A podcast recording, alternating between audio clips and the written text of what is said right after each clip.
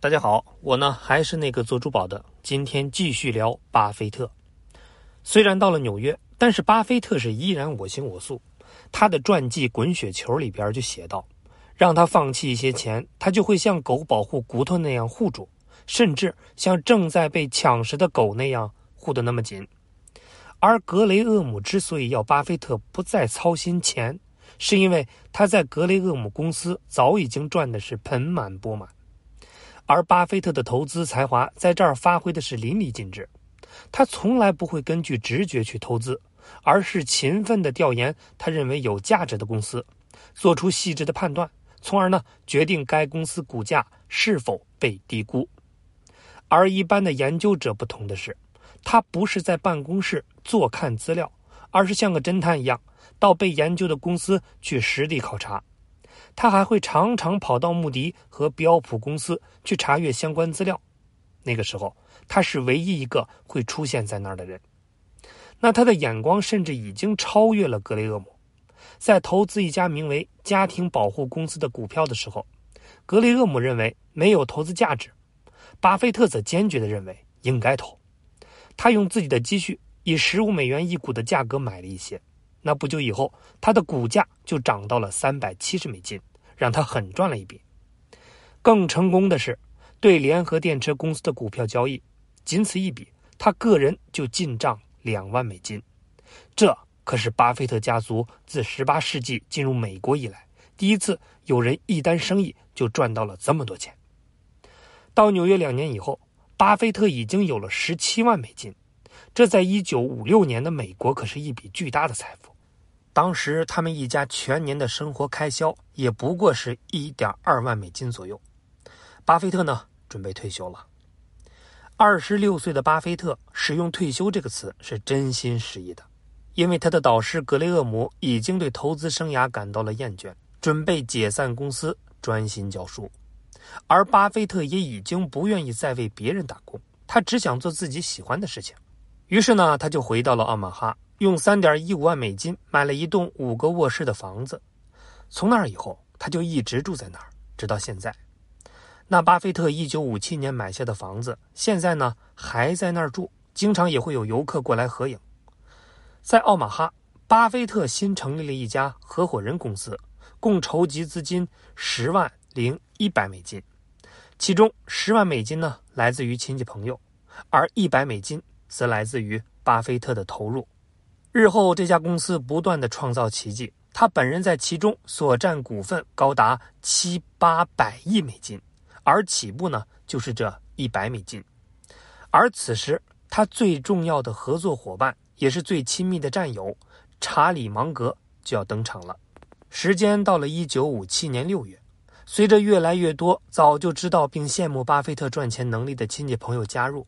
巴菲特已经开办了四家合伙人公司，共计呢筹集了三十万美金。不过，相对于巴菲特的抱负和能力来说，这个数字实在是小的可怜。而只靠亲友的投资，没有社会资金，巴菲特的公司还谈不上是一家市场化的企业。他不得不每天四处去拉投资。现在出去拉投资和五年前推销股票，虽然都是要做说服人的工作。但是巴菲特的感觉却截然不同。本质上呢，他擅长的是分析和投资，而不是忽悠。他喜欢别人把钱直接给他，让他来帮忙管理和增值，而不是说服别人来买股票。他坚信自己在做对客户极有价值的事情，加上又专门学习了戴尔·卡耐基的人际交往课程，因此呢，他推销起自己的基金信心十足，干的是非常带劲儿。一天晚上呢。巴菲特去镇上的医生戴维斯家里，想让他投一万美金进来。巴菲特注意到，戴维斯医生似乎并不感兴趣，他讲的是口干舌燥，而戴维斯却听得心不在焉。谈完以后呢，戴维斯医生就说：“我要和太太商量一下。”销售员都知道，要和太太商量一下是拒绝的一种委婉托辞。当客户这么说的时候，生意呢一般是要黄了。巴菲特经过几年的历练，情商已经不像哈佛面试的时候那么低。他觉得没戏了呢，就准备要告辞。可没想到，戴维斯和太太在旁边小声商量几句以后，就转身对巴菲特说：“我投十万美金。”巴菲特惊呆了，顾不上失礼，他问道：“我看到您刚才好像根本就没有认真听，为什么您会决定投钱给我呢？”戴维斯医生就说：“因为你让我想起了一个人，查理芒格。”这也是巴菲特第一次对芒格这个名字留下印象。他很想知道，这个能让人如此信任，以至于自己只是和他有点相似就能得到别人大笔投资的人，究竟是什么样子呢？两年以后，巴菲特终于是如愿以偿。一九五九年，芒格回家处理父亲葬礼事宜，戴维斯就介绍了巴菲特和他认识。那天晚上呢，巴菲特就走进约定的地点——琼尼咖啡馆。听到一个人在高谈阔论，他一下子就被吸引住了。据这个旁观者说，巴菲特那天是出奇的安静。平时酷爱主导谈话的他，一个晚上都在耐心的听别人说话。而那个谈话的人就是芒格。芒格出生在一九二四年，比巴菲特大六岁。俩人小时候的家也只隔几个街区，但却从没有见过面。芒格的爷爷呢是联邦法官。爸爸是律师，他小时候有阅读障碍症，但是在妈妈的耐心教导下，他克服了这个问题，并且呢爱上了读书。后来，芒格平均每天都要用三分之二的时间花在读书上，以至于孩子们都称他做“行走的书架”。从密西根大学数学系毕业以后，芒格就参加了二战，成为了一名气象兵。那退役以后，芒格就申请了哈佛大学法学院。